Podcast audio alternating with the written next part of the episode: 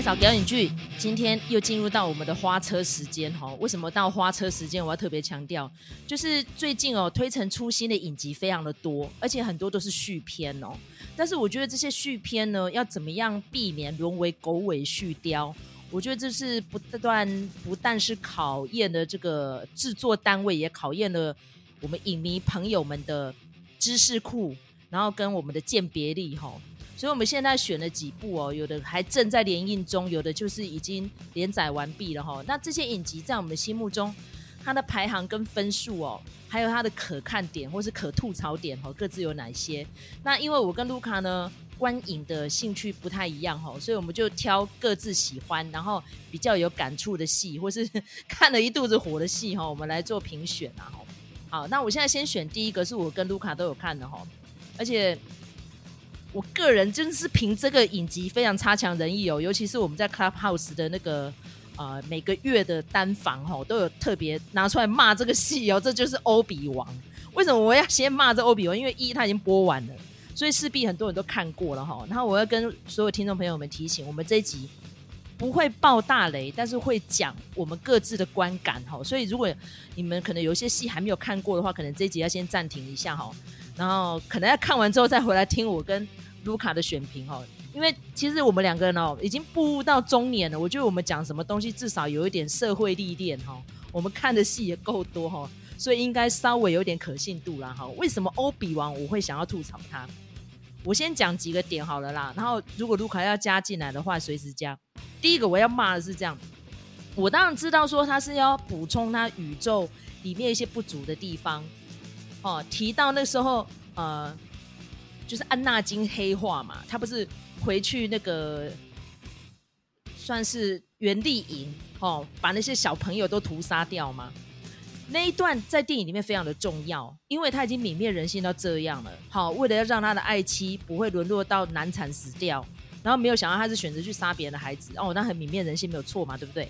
然后最后呢，哦，他就是在那个熔岩里面烧的面目全非。好，那这一段呢，其实我要讲的是说，好，那你要特别强调，他是不是后来会泯灭人性，到最后追杀所有的遗族，甚至连自己孩子都杀，所以你去创造这个影集，然后他预计只有六集，但这个六集里面的真正进入到高潮，大概就是第四集开始了哈。所以那时候麦嫂想说啊，至少他可不可以先放个几集之后，我再来一口气看嘛，我这样情绪比较连贯。没有想到我看到第二集，我都快崩溃了耶。然后我就赶快再问一下我们群组上面几个影痴哦，我说你们看了没？哦，你要忍耐一下，那个真的到第三集哦，你都不知道后面会怎么收尾。这样我说我都已经看到昏昏欲睡了，是不是可以饶过我啊？然后我就看到这个欧比王就一路这样逃哎，然后呢，可能主要的戏都在小小丽亚身上，然后我就觉得这小丽亚好，这个小女孩真的蛮会演戏的哈，伶牙俐齿的，非常活泼可爱。可是问题是她跟欧比王之间的连结，就是让我感觉不出来他们彼此之间的火花。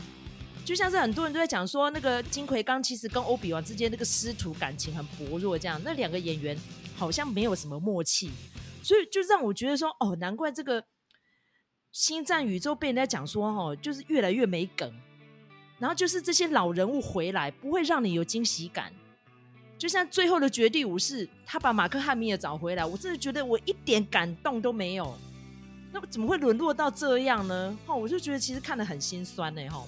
那好不容易到了第五集、第六集，哦，真的让我觉得说，嗯，有有有那个刺激感有回来了。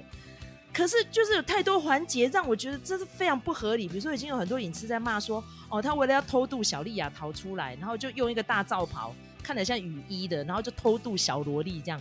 可是问题是，他那个体型那么大只，然后下面四只脚在走，啊，旁边的风暴兵喜东车没有，然后呢，再加上里面那个三师妹。他的情绪转折，我觉得没有一点合理的，尤其是他已经被那个达斯维达一箭穿心了，穿肚子下去，竟然没死。可是当初用这一招，已经杀死了非常多的绝地武士了，包含金奎刚哎。然后这个三姐妹不是说要把他丢在水沟里面，就让你不能翻身吗？不能翻身还可以一路追杀小陆克，我觉得这是什么鬼东西？所以我那时候看了就。天啊！如果真的有看欧比王的人，拜托可不可以帮忙站香一下？我真的不知道这个戏到底发生什么事哎、好，卢卡你觉得嘞？几句话批评欧比王。好了，呃，我说实在的，今天这集花车就是为了呃让麦嫂骂欧比王才有这一集的啦哈。那所以呢，就是前面让那个呃麦嫂可以尽情的骂，但是呢，有一点我一定要提出反驳，就是你说最后的绝地武士里头把那个陆克找回来哦，我觉得你休想拿那个 陆克呃回来的这件事情来比欧比王，因为呢，我觉得哈，其实从这个迪士尼把这个星战的系列找回来。的这一段时间，其实我们已经可以看出一些端倪了。就是说呢，嗯，有一些迪士尼他想要新创的东西，显然老影迷不接受，所以他才会回去呃做一些旧的人物，就是把一些旧的人物都请出来哈，甚至包括像金奎刚那个一点细细条条啊，但是还是呃要让他回来，呃，就是呃。露脸一下，然后制造感动哈。那但是呢，我们也知道，就是说，呃，比如说像《欧比王》这部戏就是这样哈。呃，当然大家都想看呃安纳金呃跟这个呃欧比王对决，但是我们也知道，就是从后面的戏，我们也知道他们两个对决不会有任何的改变。他们不会有人死掉，或者是被伤得很严重，不会，都不会，因为他后面还会继续出现嘛。所以我觉得这个光是这一点就已经让人没有那么高的期待了。因为你到底要做出什么东西来，就是感动大家呢？呃，在这个剧情没有被挑战的呃阶段里头。所以我觉得这件事情本来就有点难。那后来其实，呃，这出影集的主创也有说，就是这个计划原本是电影的三部曲。好，也就是说呢，这一季《欧比王》的第一季，它原本是一部电影，但是他却把它，呃。拍成了六集的影集，你说会不会很水？当然会很水。所以我觉得，呃，迪士尼真的要看清楚，就是说，到底大家喜欢星战的是什么样子的东西。好，那还有就是说，呃，你不要因为你的尝试失败了一次，就。整个阵脚大乱，在我看来就是这样哈，就是因为最后的绝地武士，呃，他让这个陆克好像变成了老还灯这件事情，然后惹着老迷不开心，然后拍出第九集那个烂到死死透的那个续集。好，我觉得迪士尼星战呢，他就是他们想做一些创新，可是他们又不敢承受。创新带来的后果，以至于就是那个时候第八集最后的绝地武士的时候，就是对很被很多老迷痛骂，说他们怎么可以扭曲陆克的人设？说实在，在我眼里，我看起来陆克那个转变是非常合情合理。但是这件事情我们就不要再提哦，这不是今天讨论的重点。重点是呢，他这个经过第八集。被这个老迷骂了之后呢，他马上第九集就是整个风向都转变，塞满了影迷喜欢的彩蛋，但是呢，就是整个的剧情逻辑就完全没顾到。这件事情也发生在欧比王这一边，而且如果我们去看这次，呃，就是迪士尼星战到目前为止啊，其实几乎是这样子的，会获得好评的。都是新的人物跟新的剧情，好，包括这个呃，在电影里头，很多人都说哦，唯一好评的就是呃《侠盗一号》，因为《侠盗一号》虽然它是旧的时间线，可是它是新的故事剧情，然后那些人物呢，也都完全不是我们认得的人。那如果在影集方面的话，那就是《曼达洛人》，他是就是完全也是一个新创，虽然说他是用星战里头的骨架。去做，但是比如说像曼达洛人，他就是一个新的族群，然后再加上那个咕噜咕那个可爱的呃宝宝这样，尤达宝宝这样子吼。那所以呃，你就可以看得出来，当他要讲这些旧的人物的时候，他会被以前的东西呃带着跑，然后被以前的情感带着跑，呃，所以他就施展不开，或者是说他的剧情就是漏洞百出，才会有呃像呃欧比王这样子的一个失败的作品。然后还有比如说像波巴费特之书，也是很多人都说看起来很无聊，很像里长伯的故事。然后，但又更不用说，就是比如说像韩索罗，他虽然说呃有一些有趣的人物，但是问题是说那个主角本身他没有办法像呃 Harrison Ford 那样子自带光芒，所以就变成说，当你去处理旧的人物的时候，呃，只要不符合影迷的期待，几乎就是会变成差评。所以我觉得，嗯、我希望迪士尼星战在剧情创新的这个部分要多多的加油。那呃，如果以这个呃，如果新闻说得准的话哈，因为其实有些东西在筹备阶段，你还是不知道说它最后会长成什么样子嘛。哈，那我们就是就目前来说，有在掌握星战系统的哈，比如说包括泰高瓦提提，他之前也有呃公开的讲过。他想要寻求新的故事跟新的角色，不会再去处理旧的东西。我觉得这是一个好的方向。然后，如果说，像欧比王这样子的失败，可以让迪士尼星战就是开始觉悟到说，对，呃，大家要看的是你有没有创新的这件事情，然后不要一直去被老粉做情绪勒索。那我会觉得他们的路会开创的比较顺利一点啦，哈。那那个当然，我们也不能不能确定，就是说他之后呃做出来的东西会是怎么样子哦。我们也不能未审先判的，就说啊，如果是旧的人物就一定很烂啊，或什么的。但是呢，我觉得呃，粉丝的眼睛是雪亮的啦，就是你的东西做得好不好，大家还是看得出来。接下来第二个系列哈，我们要讲的是惊奇少女。其实上次我们在开箱篇就已经提过它了哈。那这个上架是让卢卡非常兴奋的哈，所以然后现在也是迪士尼家上面的收视保证哈。那目前连载呢，其实已经快要进入到尾声了。目前为止呢，卢卡你对他的评价如何？那麦嫂先说我的感触啦哈。那当然，因为惊奇少女锁定的 TA 应该就是年纪比较轻的族群哈。虽然说它里面有一些怀旧风或者是配乐啊。服装什么的，但是我觉得再怎么样还是锁定年轻人。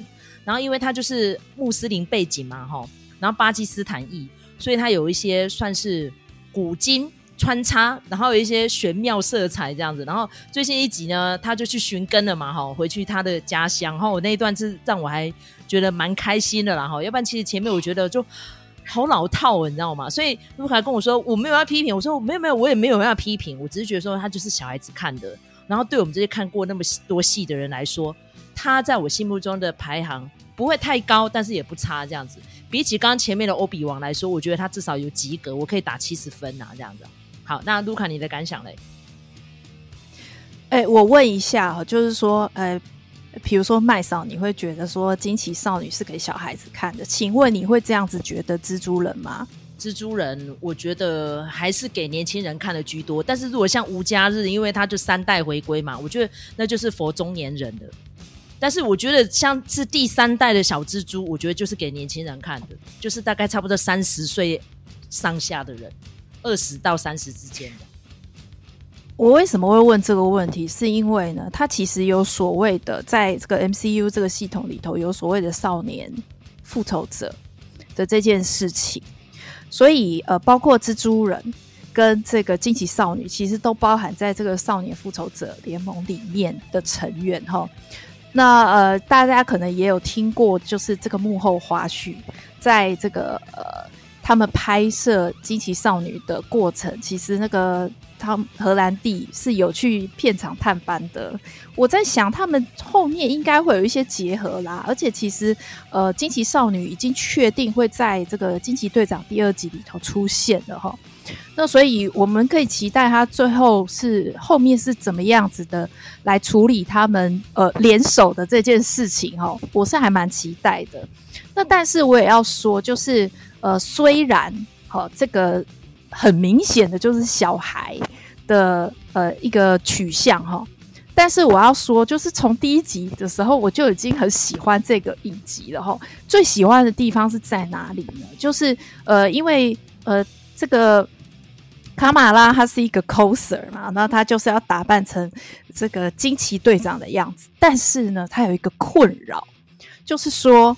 呃，惊奇队长就是大家都知道嘛，身材很好又很凶啊，对不对？然后他们这些超级英雄都穿紧身衣，可是哦，这个卡玛拉他有两个问题。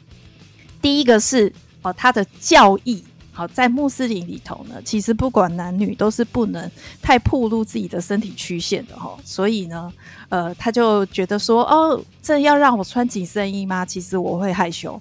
然后第二个是。他就会觉得说，暴露自己的身材，其实对他来说是没有安全感的，因为少女可能还在发育阶段啊，可能身材没有办法真的像呃这个 Carl Danvers 那么好哦，一个熟成的身材，然后有练过很精、很很精炼的身材，所以他有这两个困扰。我那时候看到就觉得说啊，天哪！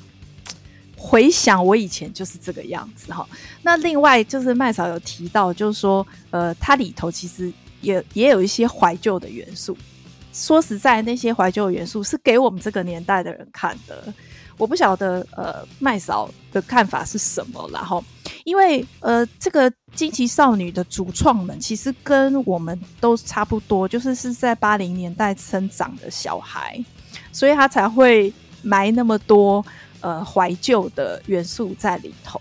那目前呢，呃，在 Disney Plus 的平台上面，它是播到第四集。我说实在，每一集我都觉得越来越好看。好看的原因是在于说你，你你觉得它是一个小孩子的故事，可是到最后，你就会发现，它其实每一集都越来越带出它的那个文化背景，然后以至于到了第四集，就是甚至讲到印巴分治。的这件事情，我觉得我还蛮兴奋的。我希望第五集可以看到一些更精彩的东西，因为那个印巴分治这件事情啊，如果有在看宝莱坞电影的人，可能都稍微知道这件事情，但是呢，可能没有什么电影是非常集中在描写这件事情的吼。那所以，呃，我们其实不太清楚这件事情，但是这件事情对于呃巴基斯坦跟印度的人来说是，呃，尤其是穆斯林来说，其实是非常重要的一件事情。它是一个很大很大的历史事件，哈。那所以你看，我们从第二集里头，他在讲到开斋节，然后再讲到这个他的好朋友 Nakia 想要参选，呃，他们那个清真寺里头的委员。然后还有他讲到沙鲁可汗，其实沙鲁可汗他就是呃，我们只知道他是穆斯林嘛，可是其实他的祖籍是来自于巴基斯坦的，所以我觉得这也是就是点到哈、第二集是这样子，然后第三集呢就是哥哥举行婚礼，那他就是里面会有讲到一些呃穆斯林婚礼的一些习俗啊、细节啊等等的，等于是说他每一集里头都越来越深入，然后甚至第四集。去巴基斯坦，呃，取景那个，我觉得卡玛拉他回去家乡的那一段啊，我就觉得说，哎、看起来有点像什么疯狂亚洲富豪的那种感觉哈。就是说，你虽然说这个地方对你来说是很陌生，可是呢，又是你的文化根源，又会有一定的熟悉感。所以我觉得那个，嗯、每一集来说哈，如果你对这个。呃，就是别的文化有兴趣的话，它就是越来越深入，所以我会觉得说，我很期待它，每个礼拜都非常的期待看《惊奇少女》的这个时光哦。这个是我也在这个 Clubhouse 里头讲过，是我唯一会用原倍速来看的 影集哦，至少最近是这样。之前是月光骑士，然后最近就换成惊奇少女哦。所以我觉得就是我非常看好它。那只剩两集了，我相信应该是不会不会水准忽然下降的。那而且每一集的那个片尾，我都是整个看完，因为音乐实在是太吸引人了。我觉得它的音乐跟图像都很棒。那像最近这一集第四集的片尾呢，就是因为它每一集的片尾都会有建筑物上面涂鸦什么的。那但是第四集因为它是卡马拉回去巴基斯坦了，所以呢，它的街景就是巴基斯坦的街景跟建筑物哈。那个我觉得这些细微的变动都是很好看的，所以呃都是很推荐大家看的，越看越喜欢。其实我刚刚要补充的地方哦，因为其实卢卡刚刚讲的非常兴奋，眉飞色舞，因为他就是一个中东控嘛，哈，所以他有加权指数，你知道吗？只要跟中东议题有关，他都会加分。但是呢，一定要排除一个人，就是不能给神力女超人染指，哈。好，好，OK，那我们题外话了哦。但是我要强调一下，有讲到英八分支的戏是有，不过有点久，就是甘地。哦，那个班金斯利那个版本。那如果说你们有了解一下这个过去的历史，就是还有那个蒙巴顿公爵。那印巴分治，你还可以去看一下王冠，就稍微提一下蒙巴顿啊哈。那大家上维基百科再去做补充就好。其实总归一句话，我觉得选角很成功啦。虽然说这个小女孩呢是加拿大裔的，可是呢，她有把那个族群之间的融合，然后尤其她那个大嫂。哦，大家可以看得出来，他其实是非洲裔嘛，哈。那因为其实非洲裔呢，就是我们节目有提过，因为他们的民权受迫的关系，所以很多人就去改宗，就去信了穆斯林，哈，然后变成回教徒这样子。所以我觉得蛮有意思的啦，可以看得出来这个剧组是非常用心的在制作这部戏，这样。好，那再来我们下一步要谈的哈，我长期有在看这个戏哦，但是我觉得看的观点呢，我是觉得有点像坐云霄飞车。其实他在第四季的前面几集。推出的时候就蛮多人说，那为什么不一次把它放完？因为它只留了最后两集在七月一号上架。我讲到这边，应该蛮多人都知道我在讲哪一部戏，也就是《怪奇物语》。那为什么最后这两集呢？其实我个人觉得有点差强人意呢。就是前面几集呢，可以看得出来他很用心铺陈这个红发小女孩就是 Max，结果她好不容易逃脱魔掌之后呢，到最后她也是惨遭毒手，而且她那个下场是比死还难过。就是他还是中了 Vecna 的招，而且呢，手脚折断，眼睛瞎掉，然后只能在医院的加护病房里面挂在那边，像一个一颗植物人。其实我看到那里，我是心很痛的。但是我知道《怪奇物语》有非常多的粉丝哦，甚至于他那上架那两集搞到宕机，官网进不去哦。我不知道卢卡有没有发现，因为你虽然不是特别注意到，像我们那种平常在观感看一下，就是那个流量什么的，麦嫂会去后台里看流量。我要看一下，说到底是点阅都在谁那里哈，所以我说哦，点阅大家都拼命的点《怪奇物语》，点到它宕机，那也真的是蛮好笑的。可是呢，我后来问了周遭蛮多人，可能要像我一样年纪的人，我说你觉得这一集怎么样？其实我觉得普遍，如果年纪超过三十五岁的人，都不是很喜欢这个设定；但如果年纪比较小的人，是还蛮爱的哈。像除了我刚刚提到那个他把 Max 弄成这样之外。它中间为了要加一些怀旧元素，哈，就是有让剧中一个非常重要的主角，啊，然后标上那个屋顶弹电吉他，哈，那一段是 Metallica 非常经典的音乐，因为因为我长期有在听摇滚乐嘛，哈，我觉得那一段它就是有点类似像是诶、愤怒到那个样子，狂飙非常久的电吉他 solo 很嗨，可是最后还是不幸阵亡，哈，那一段当然是蛮催人热泪的，但是我觉得真的是。瞎到一个爆！第一个，因为它是在另外一个异宇宙，所以那个地方延长线拉那么深，让他可以这边飙电吉他哦。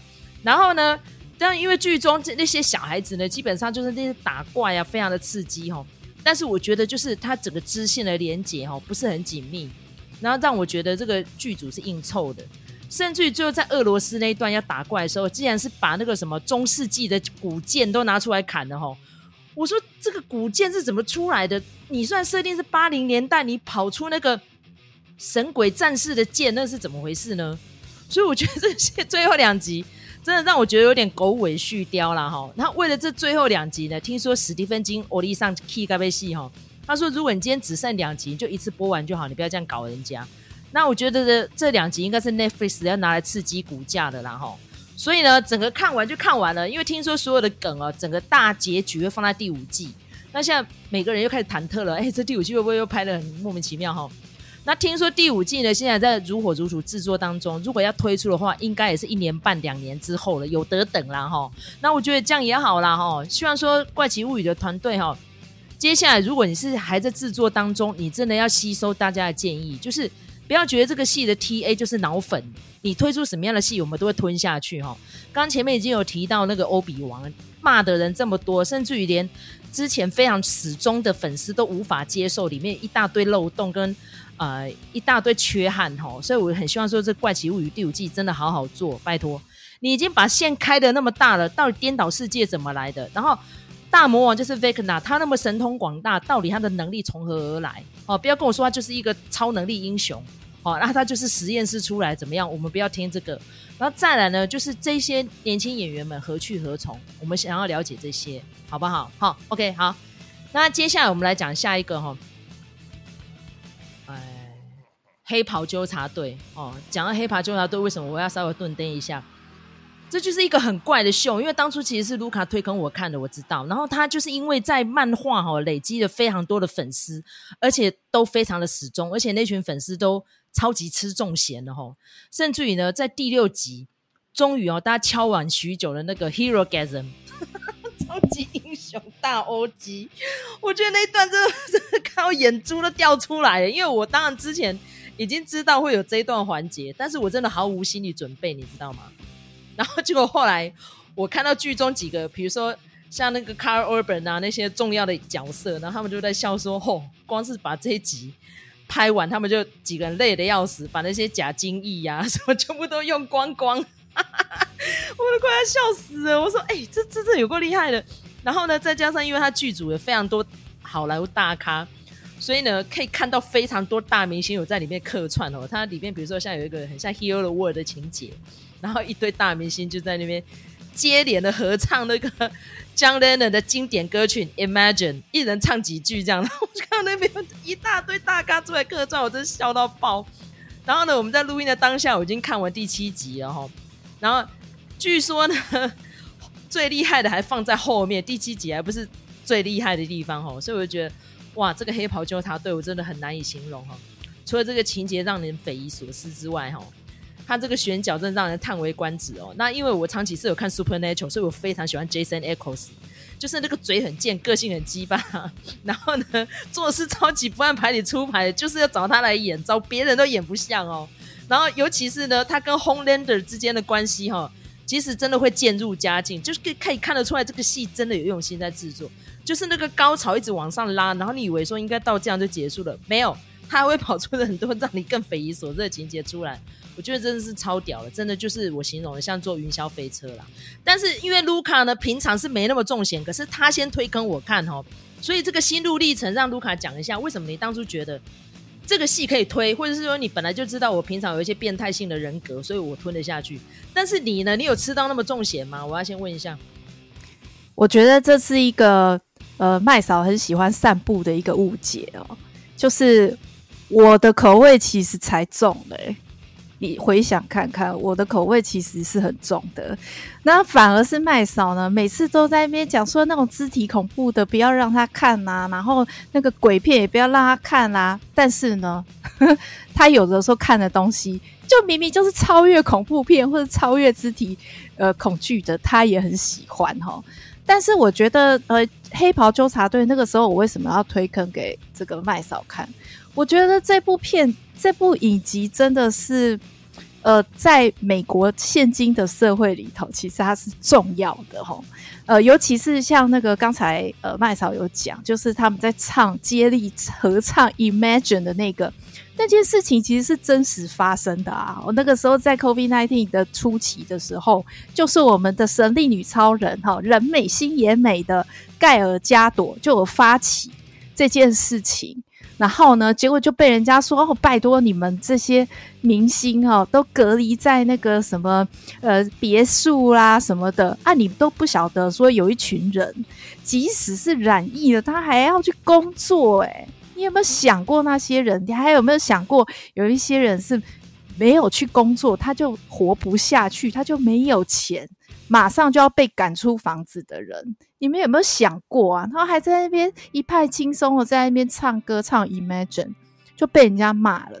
所以我在看到那一段的时候，我自己的感觉就是说，他在他在讽刺什么？其实我觉得他很多成分。好，他可能讽刺很多事情，但是呢，他很大的一个部分就是在讽刺现在好莱坞的文化。你想想看，就是比如说像 A Train，好，他这个、呃、虽然他自己是呃非洲呃非裔嘛，哈，但是他平常就是也没有很关心 BLM 啊，然后只是因为他想要刷存在感，然后就想说哦，我哥哥怎么样怎么样啊，我们那个 neighborhood 怎样怎样，然后就开始要来卖那个。呃，BLM 这件事情，哈，想要这个呃加大自己的声量。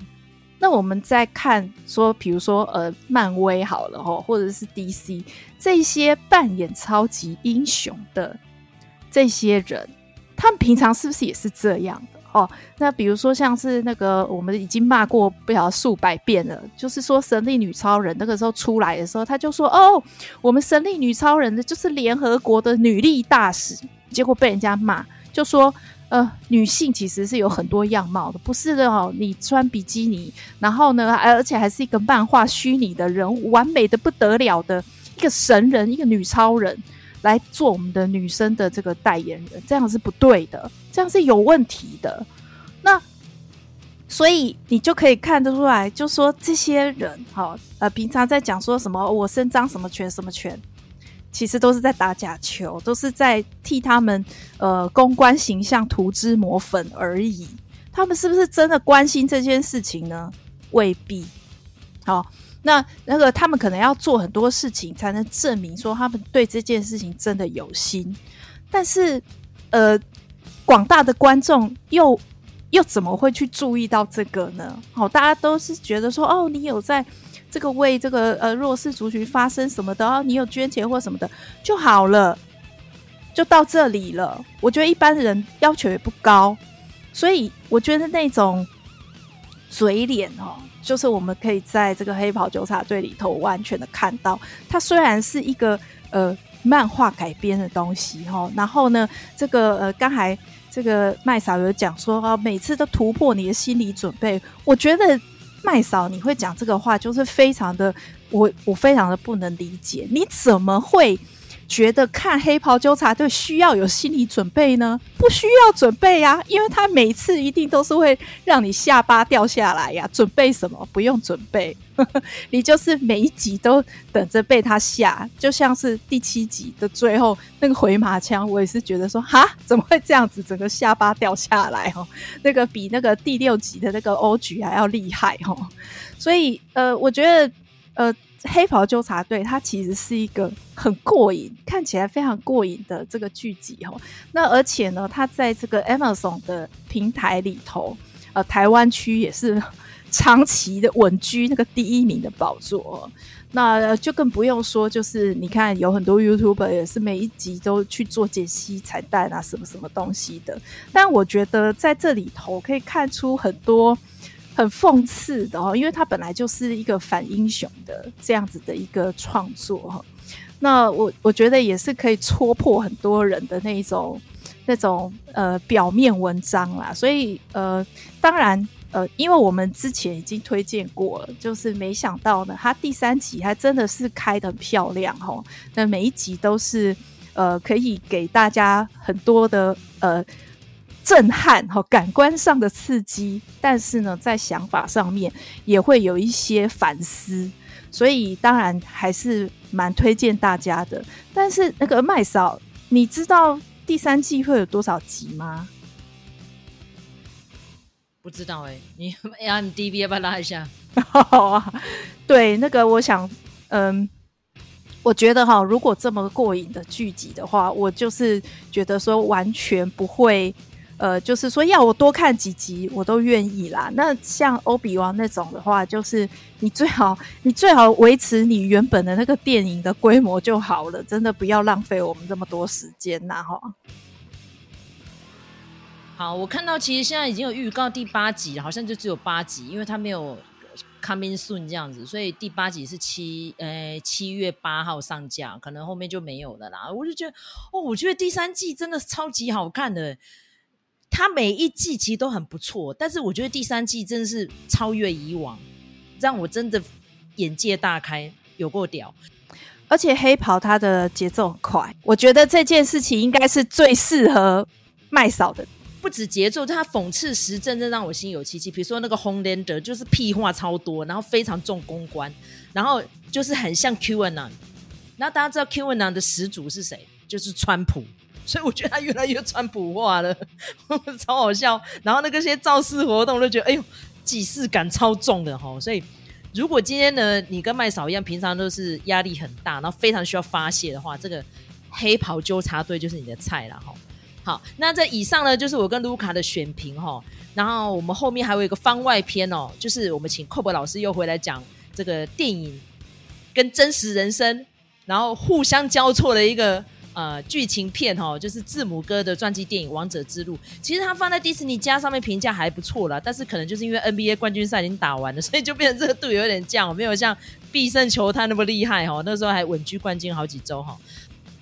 好，大家好，我是科比科普老师哦。现在就是运动相关的电影都我我来评论的啦。最近又很红啊，最近很红，好多运动电影出来哦。这个《王者之路 Rise》啊，这个最大的特色应该就是卖字母哥啦。那我我先讲字母哥，为什么叫字母哥？他他知道自己叫字母哥哦，因为字母哥在没有那么红的时候有来过台湾，对，这你知道吗？他来过台湾哦。然后那时候记者还访问他，跟他讲说：“你可以对镜头讲我是字母哥。”他就说：“我是字母哥。”哦，因为他也知道他自己的名字很长嘛，对啊，对，不太很多人都不会念啊，连老美都不会念，都叫他 Yanis，很少人叫他 Antetokounmpo，他的名字都太复杂。那字母哥当然他他现在是。NBA 篮坛的算第一人也差不多，因为他的个人能力真的太强了，又是上一届的冠军嘛。可是字母哥他现在有个最大的问题是说，他上一届得冠军其实发生两个很关键的事情。第一个，因为上一届的篮网队 Kevin Durant 跟 Kyrie Irving 的组合其实很强，他这组合很强，他们在第一轮吧就遇到，遇到之后，那字母哥他现在打球一个很不好的习惯，就是他只会去看球，他不会去管脚下。所以大家为什么叫他希腊神殿？那个垫是垫脚的垫，因为字母哥就是打完球之后，他落地的时候，他他就是他的脚会刚好在人家的下落的地方，所以踩到他的脚就很容易扭伤。那上一季的季后赛就是这样，因为 Kyrie Irving 啊，就是踩到字母哥的脚就严重扭伤，就造成他后来的比赛没办法打。然后靠 Kevin Durant 一个人就这样的，他们就把篮网队淘汰掉。但是其实差一点点呐，也就是说上一季如果字母哥没有垫那个脚的话。其实篮网队应该会淘汰掉公鹿队，公鹿队就不会得冠军。他现在的地位不会这么高，所以这个垫脚这个动作就很不好的习惯。可是我知道他这这一季其实已经改了，他把这坏习惯改掉。可是因为他之前的打球这习惯很不好，所以大家就觉得字母哥打球蛮脏的。加上他对胜负其实蛮渴望，所以他有时候就是，然后他就撞嘛，你知道那个动作会比较粗鲁，所以有时候打球的动作啊，跟一些没有很不好的打球习惯，让人家觉得说字母哥打球很脏。那一旦球迷觉得你有这种印象啊，就糟糕了，因为讨厌你的人就会很讨厌，就会觉得说你是靠垫脚赢得冠军。所以字母哥他现在是一个毁誉参半。那但是他的优点很简单，因为他的出身非常的特别，就跟电影中演的一样。因为电影中就是演说他们在希腊是从小苦啊，然后又是非法移民嘛，这也是事实啊。然后靠打球，然后终于有出头天这样。然后他也很重视家庭，这也都是事实这样。所以他现在这个人，他的外界的评价其实就是好坏各半这样。但是以他目前的地位来讲，他的确目前是 NBA 篮坛第一人了，所以我觉得这部电影它最大的特色就是非常真实哦，它这个剧情啊，它的表演的方式啊，其实就跟真实的字母哥的成长历程是非常接近，我觉得是很大的优点。好，那下一题我们想要请教的就是关于父母的家教，还有他们兄弟之间的感情哦。因为其实近期呢，比较受注目的片子哈，应该说就是《王者理查》嘛哈，让威尔史密斯拿到影帝。那里面当然也提到父母家教跟他们姐妹之间的感情嘛。那相较之下，我觉得这个字母哥的这个《王者之路》的片子，蛮强调这个父母的那个从奈及利亚跑到，哎，一开始还有土耳其，对不对哈？差点半夜要给警察抓，然后最后才跑去希腊嘛。然后中间呢，就非常多波折，因为他们一直很想要规划变成希腊人，就就当局一直阻拦他们。然后现在就变成关键，就是在那个选秀会如果有选中，那当然字母哥就有办法，可能就顺利的进到美国打球，然后拿到国籍。可是如果没有的话，不但身份曝光，可能全家人基本上又开始居无定所，还会被驱逐出境哦。所以那个环节我觉得非常的关键哦。那不知道如那个诶，Kobe 老师你在看这一段的时候，你的感想是如何？我我在看的时候，其实我一直拿这部片子跟《必胜球探》比了。《必胜球探》因为刚好同期都是线上串流的影片嘛。可是《必胜球探》它比较多是在讲那个业界的秘辛啊，因为它从一个球探或是那个什么助理教练的角度去出发，在看整个事情。可是《王者之路》这个 Rise 啊，它主要就是从有点就是从字母哥的角度去看他的爸妈跟看他的兄弟。他们家最大特色就是他妈妈是全世界最会生男男人的的母亲啊，五个兄弟五个兄弟耶，没有姐妹，都男的，我超会生男的。那就是因为这样子，他有很多的角度着重在他们就兄弟的情情谊，因为字母哥是老二嘛，所以他片中除了讲父母之外，还有讲他大哥怎么照顾他，他大哥怎么影响他打篮球，然后怎么照顾的这个弟弟，然后一直到现在，他知道他是全家最有天赋的，可是其实他们现在四兄弟都在职业篮球，这个很特别，真的。然后他琢磨蛮多在讲兄弟情。所以我觉得这是这部片子比较特别的地方，他花很多的时间在讲两个东西嘛，一个就是说兄弟的感情跟家庭的观念，那第二个是讲说，哦，原来在希腊这种地方是黑人移民啊，是那么的可怜哦，他们的要在底层如何的奋斗，他琢磨蛮多在这两个部分，我觉得是这部片的最大的特色。那在下一题，我们要谈到这个传记电影的硬伤哈，因为其实传记电影这一阵子非常的多，因为它就是票房保证之外呢，有可能也是得奖保证嘛吼。那这部片呢，整个看下来之后呢，你觉得里面还有哪一些亮点可以推荐给我们的听众朋友们去收看的？我觉得硬伤就是因为电影就是电影嘛，有时候大家要看戏剧化，那你会发现有些传记电影它会做一些改编，把一些东西弄得更夸张一点，那你在看电影的时候才会有那种紧张感。当我知道这部片子，因为字母哥对剧剧本非常要求，他会觉得说你这个东西改得太夸张，就跟真实不一样。他不想要就是那么的皮花了哈。我觉得字母哥他他就很要求真实。那你要求真实的话，其实很多戏剧化的感觉就出不来。但是我觉得这部片子还是有做得非常好的地方，尤其我觉得演爸妈、男女配角演爸妈的角色演得非常的好。哦，他们就是把那种就是我怎么样都要当希腊人这样，哦，我要追求自由。然后我就是要把小孩教好，然后同时我要反抗这个制度，这样。然后我觉得爸妈的演员的表现都非常的好。那也不是说年轻演员表现不好，因为年轻演员就是要演那种青涩感，他这演技是很难发挥的。哦，他不像那个《必胜球探》或者其他的的片子哦，他可能就在中其中可以展现球技啊，可以展现那种球员间的挣扎。那这部片子其实你在看情感方面的话，都是爸妈的演技是关键。在我觉得配乐配得很好，他在适当的时候都会用很多，而且他不是只有嘻哈哦，大家好像打篮球只放嘻哈没有。他用蛮多歌曲在这部电影当中，那那个歌曲的歌词啊，跟情境啊，其实我觉得跟电影都蛮搭的，所以你整个电影看下来的观感是好的。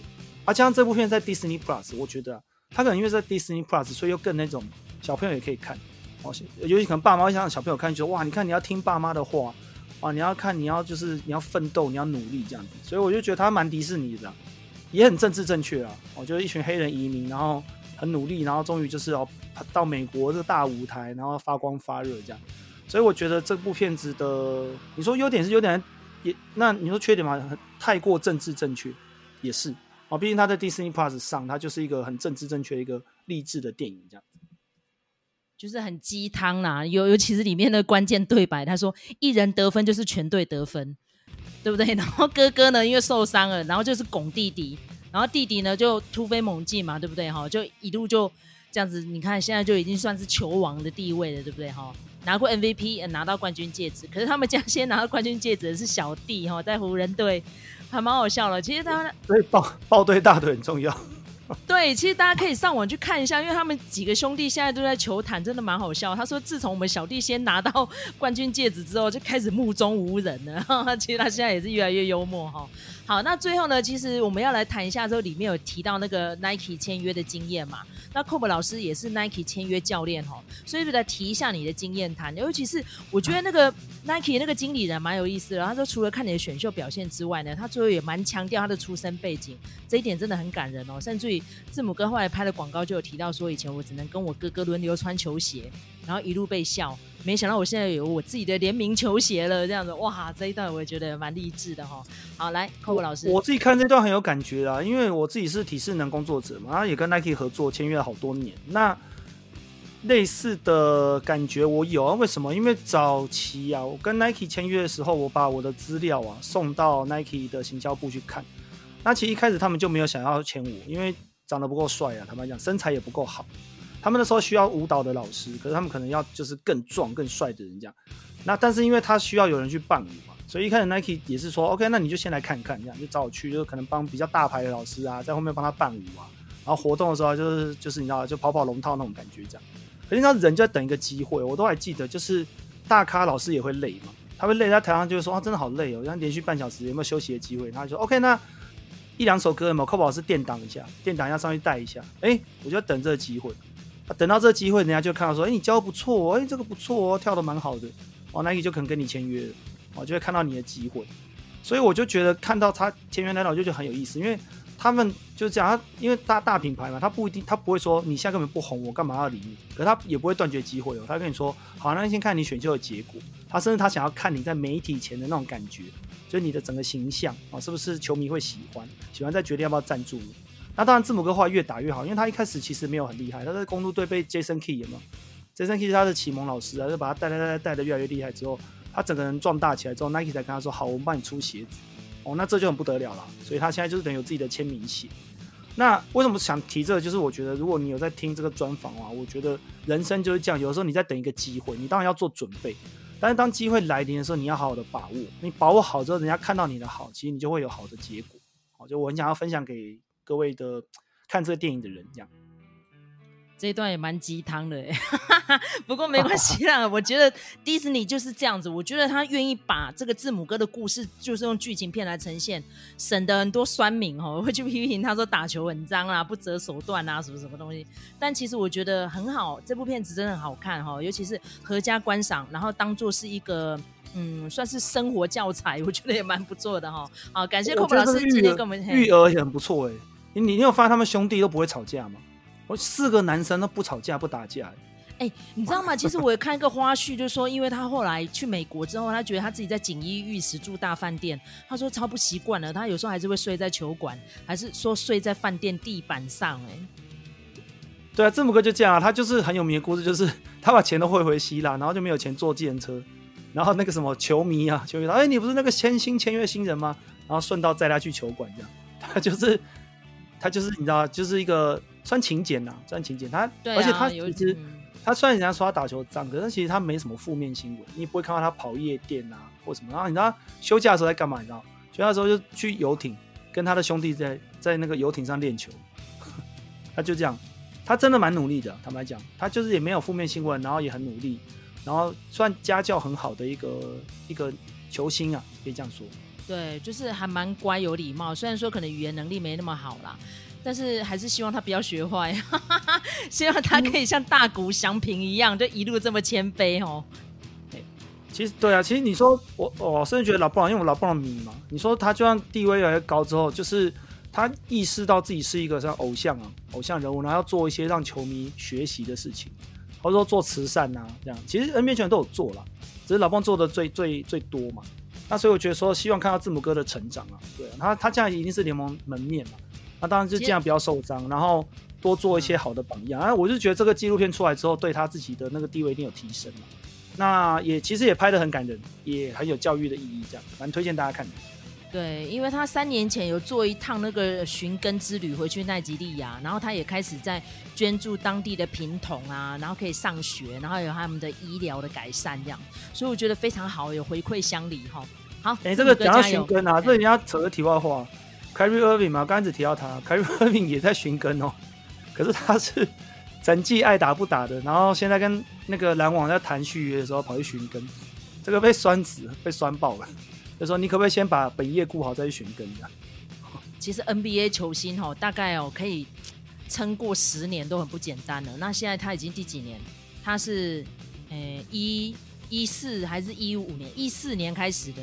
哎，那这样时间也快到了呢，所以加油，真的哈。不过因为他年纪很小就被选进来了，就全盛期啊。字母哥现在全盛期，对吧？对，因为十八岁，而而且因为他的他的身体其实还不错，他很少受伤，就是练得很好了，身体很强壮，很少受伤，而且还在进步当中哦。就是他不是说就是就这样哦，他还在进步当中，他技巧包越来越多，越来越可怕。很认真呐，就跟 Kobe Bryant 一样。哦，对，还有还有，他你看哦，公路密尔瓦基是一个你知道就是小城市嘛，可是他跟公路队续约，那公路围绕着他就是打造他的阵容，然后让他夺冠，所以说他会给人家一种哇，你很忠心的形象，就跟以前 Jordan 或 Kobe 这样，就是 No Whiskey 一样，就是说哇，你都在同一个队伍这样，会不会让人家觉得你很忠心？那就那老棒被人家骂，就是因为他就是跳槽过嘛，跳去别的队再回来。对啊，可是字母哥就是让人家觉得很忠心，然后很顾家。他现在形象都还是这样，他就唯一最大被他批评就是打球太脏。可是我觉得随着他的进化，随着他进化之后，他会他会慢慢的越来越成熟了。所以未来还是很看好，我还是很看好字母哥。对，因为他那时候要签约之前，听说他那一年的生日大家都送他钢笔啊，希望他续约啊。所以说他应该知道这个地方是栽培他的啦，因为要不然那时候亚特兰大老鹰队也要签他啊。应该算是被公路队捷足先登的啦，那是缘分嘛，哈。好，那因为今天节目长度的关系哦，非常感谢 Kobe 老师哦，希望下次再有那种运动类电影，可以再邀请你来当来宾。感谢大家收听，我们下次再见，拜拜。谢谢大家，拜拜。好，那如果喜欢我们的频道的话呢，请你在各大收听平台给一个五星评价，或是给我们留言哈，鼓励我们继续创作下去哦。或者说，哎，有可能有哪些改进的地方啊，或是敲碗啊，下一次可以再辟一个什么样的主题，跟大家一起讨论分析的哈。那或者说觉得我们需要一点点小小的粮草，鼓励我们创作下去的话，也很好哈。非常谢谢我们听众朋友一路的支持，那我们节目就下次再见喽，拜拜，拜拜。